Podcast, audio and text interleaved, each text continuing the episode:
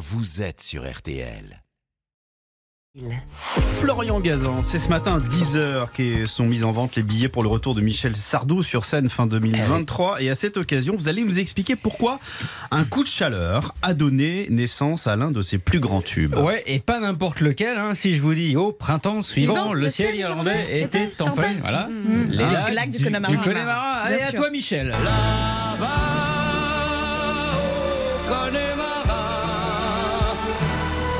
On sait tout le prix du silence.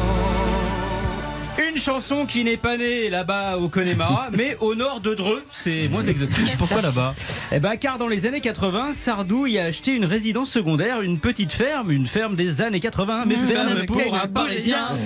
Pour y écrire des chansons, il invite son parolier Pierre Delanoë et son compositeur Jacques Revaux, qui arrive après 800 km de route sur la plage arrière de sa voiture, son synthé.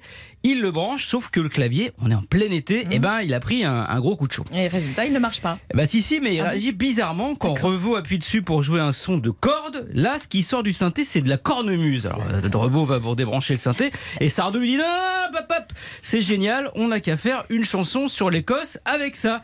Il demande alors à Pierre Delanoë d'aller chercher de la doc sur l'Écosse, sauf qu'on est à Saint-Georges-Motel dans l'heure, 900 habitants, je vous rappelle. Donc du coup, le seul truc qu'il trouve là-bas, euh, Delanoë, c'est un prospectus sur les vacances en Irlande. Qui parle, j'imagine, de Connemara. Voilà, alors Sardou il dit bon bah Écosse Irlande hein, c'est pareil, on s'en fout. voilà, donc il pense oui voilà. Comme Biden. Voilà. Donc, il pense écrire sur la lutte entre catholiques et protestants, sujet sensible à l'époque. Pour s'éviter des ennuis, il s'inspire plutôt du film L'homme tranquille avec John Wayne, où il y a un mariage à l'irlandaise. Résultat, une chanson de 7 minutes 40 que Sardou décide de mettre à la poubelle. Ah bon?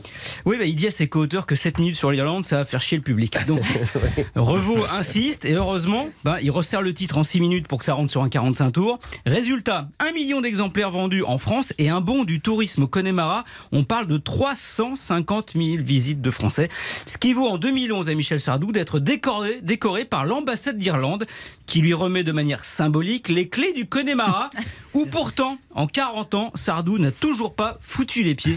Quel ingrat. Marina Donc il connaît Marat, mais il n'y est pas allé. Ah, ah, ah, excellent. Merci beaucoup.